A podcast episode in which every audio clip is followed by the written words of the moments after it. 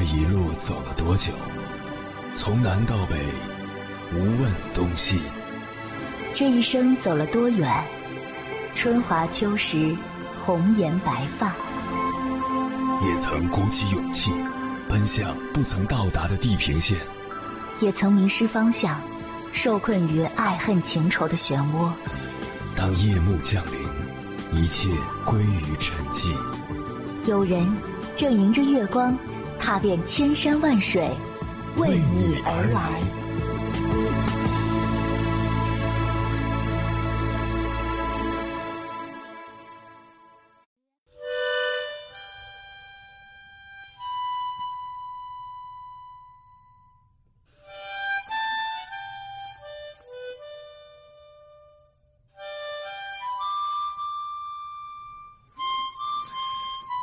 只要生活在这个世界上，我们就不可避免的要与周围的人产生各式各样的关系，雇佣关系、亲属关系以及朋友关系等等。然而，许多人却并不知道一段真正健康舒适的关系应该是什么样子的。那么，今天我们就来聊一聊人际关系中的那些是与非。正如骄阳之下必有阴影暗生之处，交朋友亦是如此。心理学家亨利通过研究发现，人与人之间共有三类广义上的不健康关系，这其中的任何一种都会消耗你大量的时间和精力去维护。一旦置身其中，你将无法继续成长，还会陷入持续受伤的恶性循环之中。第一种，虚假的繁荣，这是一段充满恭维与奉承的关系，对方的目的是让你进入一种。沉迷于精神或物质享乐的状态，你可能会不由自主的呈现出极度膨胀、自我感觉良好的样子。当这份虚假的繁荣褪去，你将不会有任何实质性的进步。长期处于这种虚假的状态，你对自我的认识会出现相当大的偏差，变得只喜欢听那些溢美之词，而排斥一些善意的批评或意见。第二种对立与削弱，这是一段充满打压和削弱的关系。对方会利用人的自卑心理，不断对你进行贬低和责备。明面上你们交好，暗地里却是一种对立与控制。在这种关系中，你脑海里最多的想法就是“我配不上他，我真的不够好”。长期处于这种削弱的状态。你的自信会被逐渐消磨殆尽，不敢去接触新的人与事，只能以一副弱者的姿态被对方牢牢掌控在身边。第三种剥离与孤立，这是一段无法建立深层次链接的关系，仅有一个人在单方面付出，也就是说，对方根本不愿意与你建立起积极的情感循环。你付出了感情，却得不到来自对方任何形式的正向反馈。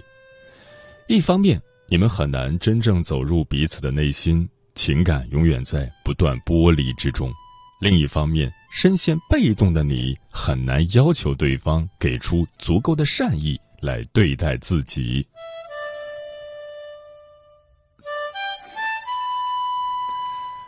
凌晨时分，思念跨越千山万水，你的爱和梦想都可以在这里安放。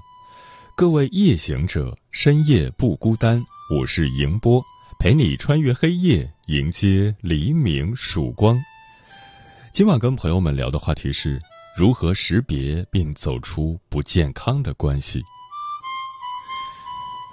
林语堂说过。生活的智慧在于逐渐澄清、滤除那些不重要的杂质，而保留最重要的部分。其实这句话不仅仅适用于生活，还适用于关系。对待关系，总有一些人会习惯自欺欺人，觉得自己只要忍忍，对方就会变好；自己再坚持一下，对方就会回头；自己再勇敢一点，两个人就能在一起。可殊不知，付出的越多，陷的就越深，最终哪怕自己受尽了折磨，也难有好的结果。当一段关系让你痛苦时，就说明它不健康，要么改善，要么离开。关于这个话题，如果你想和我交流，可以通过微信平台“中国交通广播”和我分享你的心声。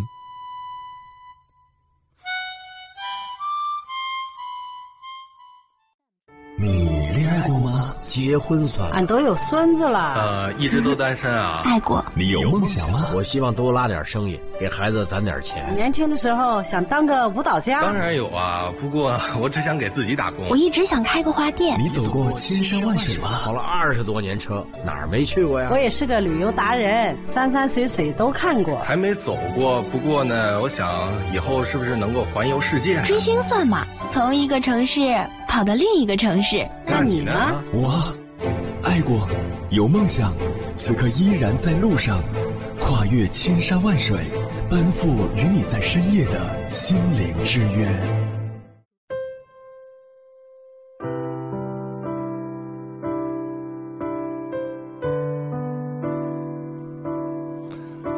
爱情是一个无比美好却令人困惑的词语。同时，也是人类最为复杂、最为神秘，也最为矛盾的情感之一。它可以让人感受到幸福和满足，同时也可以让人感受到孤独和痛苦。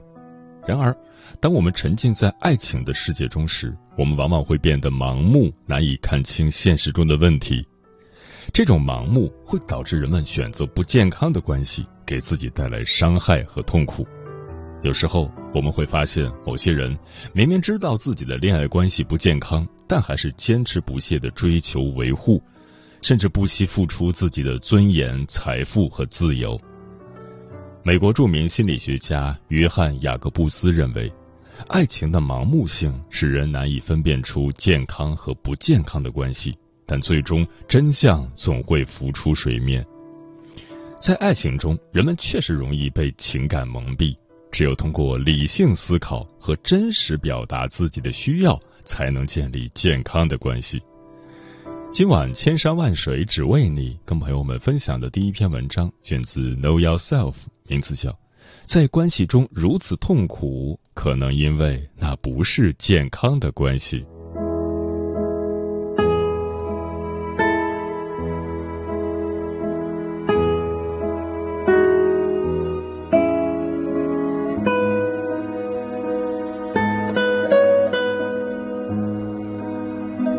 之前在麻省理工学院工作的临床心理学家小陆老师回北京休假，我和他在一家餐厅喝下午茶。彼时，我有个朋友正因为一段不明确的关系苦恼，不知道该继续还是该放弃。我和小陆老师聊了聊这件事。每当说到这种不明确的关系，其实我们的第一感觉往往是这样的事很难说清楚。但小陆老师专业经验丰富，思维敏捷，经常笑说自己年轻时读了太多艺术师太的书，如今自己已经是一名师太了。他很快提出了针对这一类不清楚、不明白的关系的评估方法。他说，健康的关系一定得具有这三个要素：一、平等；二、互惠；三、尊重。他说，无论是友情还是爱情。但凡是人和人之间的关系，都至少要具备这三个特点。平等很好理解，它指的是在关系中的两个人应该感受到自己和对方是对等的。我们在关系中有着平等的权利。如果在关系中你能明显感到对方似乎有着更高的权利来决定关系的发展，比如一方可以决定什么时候见面。另一方却没有相等的决定权利，这就不是一段平等的关系了。互惠，顾名思义，它是指一段好的关系中，关系双方应该都会有所收获，也会有所付出。关系中的利益并不总是有一方贡献给另一方的，接受了利益的一方也应当反过来去满足对方的需求和利益。你们彼此都从对方身上获得自己需要的东西。如果总是只有一方在付出，这也不是一段平等的关系。而尊重是一个相对更加高级的维度。你是否尊重另一方的想法感受？你是否恶意揣测了对方，或者毫不考虑对方会有的反应和感受。你是否给了对方他所值得的对待？否则就是一种不尊重。小陆老师说，这三点是关系中最基本的需要满足的，无论是恋爱关系、夫妻关系、朋友关系都适用。我们的关系是不是平等的？我们的关系是不是互惠的？我们的关系中，对方是否尊重我？如果你觉得一段关系里缺乏了其中某一点，或者你自己也不是很明确，那你可能需要继续听听下面的内容。除了小陆老师基于多年经验给出的一段健康关系的最低要求之外，也有一些心理学家在研究健康的关系到底有哪些特点。伯恩斯坦指出，一段好的关系带有互惠、真诚、平等、尊重边界。独立、适度依赖和共同进步的特点，一段健康的关系能给人带来积极的成长。特瓦多夫斯基在二零一五年写文章，又深入讨论了一下健康关系究竟是什么样的表现。关于互惠，特瓦多夫斯基指出，关系的双方都需要愿意把两人之间的关系放到比自身更优先、更靠前的地位。在健康的关系中，无论哪方在做决定时，都会考虑另一方。他们不会就自己做决定，然后通知对方。在他们的关系中，总有空间去讨论如何让这段关系更好。他们会作为一个组合去思考未来及生活中的诸多安排。关于平等，特瓦多夫斯基指出，关系必须是平衡的。在做决定时，没有一个人对于决策能享有比另一方更大的权利。每一方都有平等的话语权，平等的参与到决定中。两个人的意愿同样重要。如果你约他总约不出来，只有他约你，你同意才会见面，就是不平等。同时，即便面临分歧，两个人也需要平等的看待对方，尊重对方的意见。以及尊重对方是一个和自身不完全相同的个体，在关系中，我们会出现在一些领域，某人更擅长，所以我们愿意多听取对方这方面意见的情况，这是自然的，也是自愿的。但如果你们度假去哪里玩什么，见面约在哪儿聊天，都总是他才有权决定的话，你们的关系就不具备平等这个特点。关于真诚，特瓦多夫斯基指出，健康的关系中，感受是可以被开放、诚实的拿出来讨论的。不管是关系中的哪个人，他们都觉得可以自由的和对方讨论自己的任何感受。只有坚持这样做的伴侣，可以避免有一天所有被压抑下去的感受集中爆发，成为重大的冲突。此外，健康关系中的双方都看重这段关系，且看重的程度相当。他们都愿意以不伤害关系为前提，共同处理未来可能的冲突。双方都相信这段关系，且都愿意在这段关系中学习成长。我们可能都会想从不同的关系中获得各种安全感、情绪的、身体的、财务的等等。但在健康的关系中，安全感不是很重要的目标。他们对对方有真挚的感情，只是想要和对方在一起或做好朋友。关于独立，特瓦多夫斯基指出，一段好的关系，每个人都应该花时间照顾他们自己。关系并不意味着你的一切都需要对方照顾，或者你的一切时间都要用来照顾对方。照顾对方的需要，有时候是很累人的，会让人觉得压力很大或者精疲力尽。每个人都应该花时间照顾自己的需求，只有这样的关系才不会走向彼此责怪和纠缠。此外，好的关系中，双方都非常明确各自是两个独立的个体，他们都理解保持分歧是非常正常的事。他们明白，他们不必完全认同对方，他们也能接受对方有和自己不同的想法观点，他们不觉得这是非常不正常的。关于共同进步，特瓦多夫斯基指出，在健康的关系中，冲突不会导致关系的破裂。当冲突发生时，并不意味着你该立刻逃跑，然后把注意力转移开。事实上，健康关系中的人有能力把冲突看成是学习和成长的机会。双方都应该学会诚实，怀着对对方的尊重，足够开放的表达清楚自己的感受和想法。而这种公开的、包含了反思的、尊重对方的沟通，会帮助到人们在关系中成长。而关于适度依赖，伯恩斯坦的观点则是：人与人之间的关系需要适度依赖，在一定的情境中能够愿意求助。没有依赖的关系，只有表面的亲密，而没有深度的链接存在，充其量只是一种虚假的亲密关系。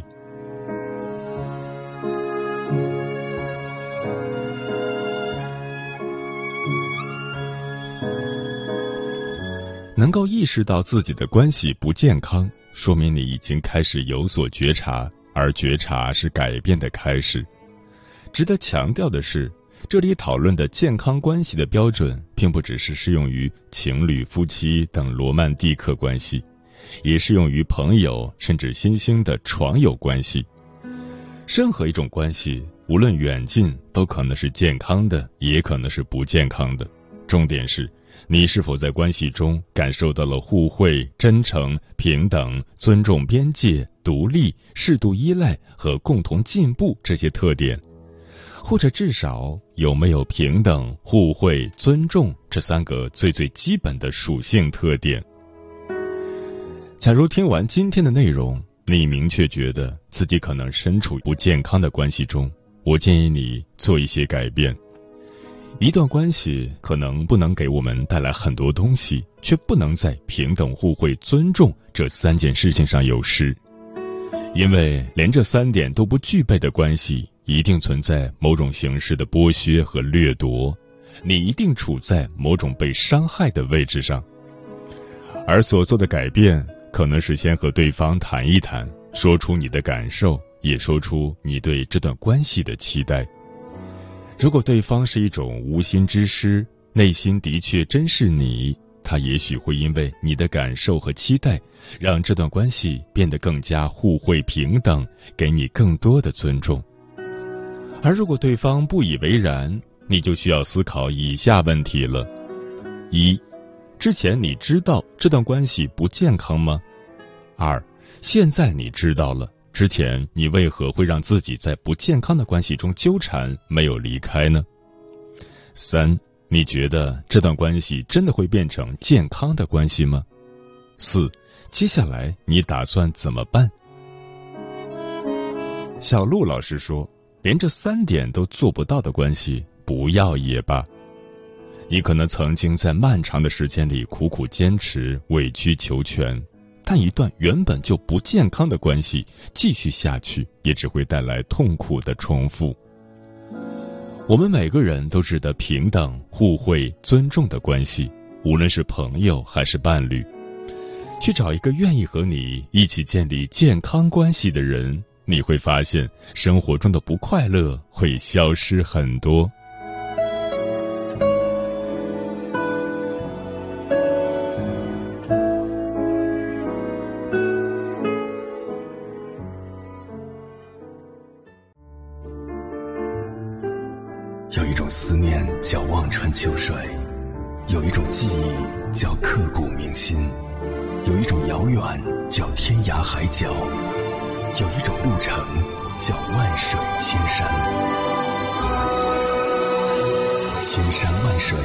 你，千山万水只为你，正在路上。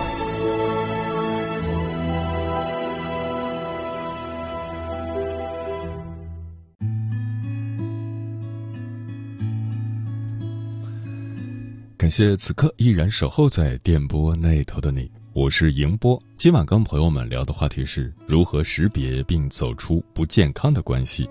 微信平台中国交通广播，期待各位的互动。红姐说：“我觉得判断一段关系健康与否，最重要的标准便是其能否为你带来正能量和积极的成长。”刘先生说：“一段健康关系的基础是相互尊重，相互尊重的人会接受对方真实的样子，彼此倾听，重视双方的想法和意见。如果一方经常侮辱、批评、嘲笑或者无视另一方，那么这段关系就不值得继续。玄宝说：“当没人在乎你的时候，更要自己在乎自己。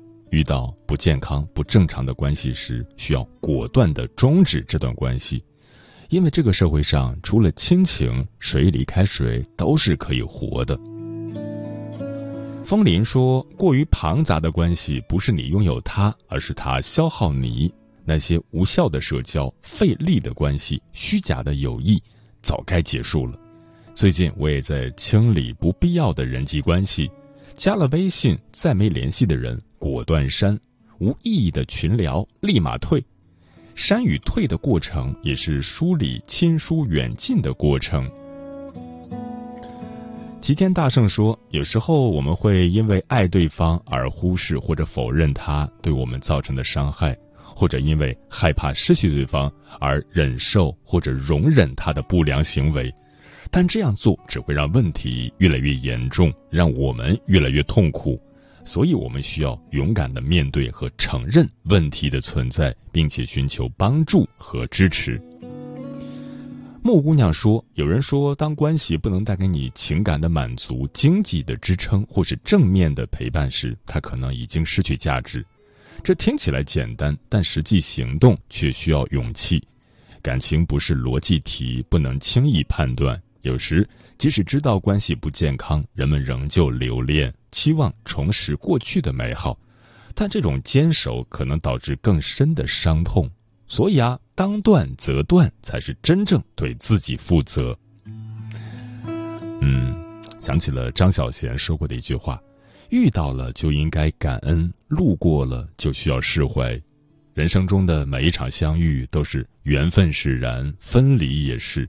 有些人真的注定是不适合你的。对待一段不健康的关系，如果你总是执迷，总是不敢去断绝关系，那么最终受苦的只会是自己。无论任何时候，我们都要明白，幸福是靠自己来把握的。余生还长，不要委屈自己。总是让你痛苦的人，该放手就放手吧。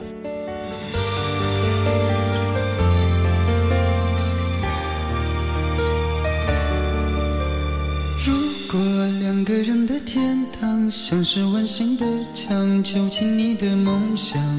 幸福是否像是一扇铁窗，候鸟失去了南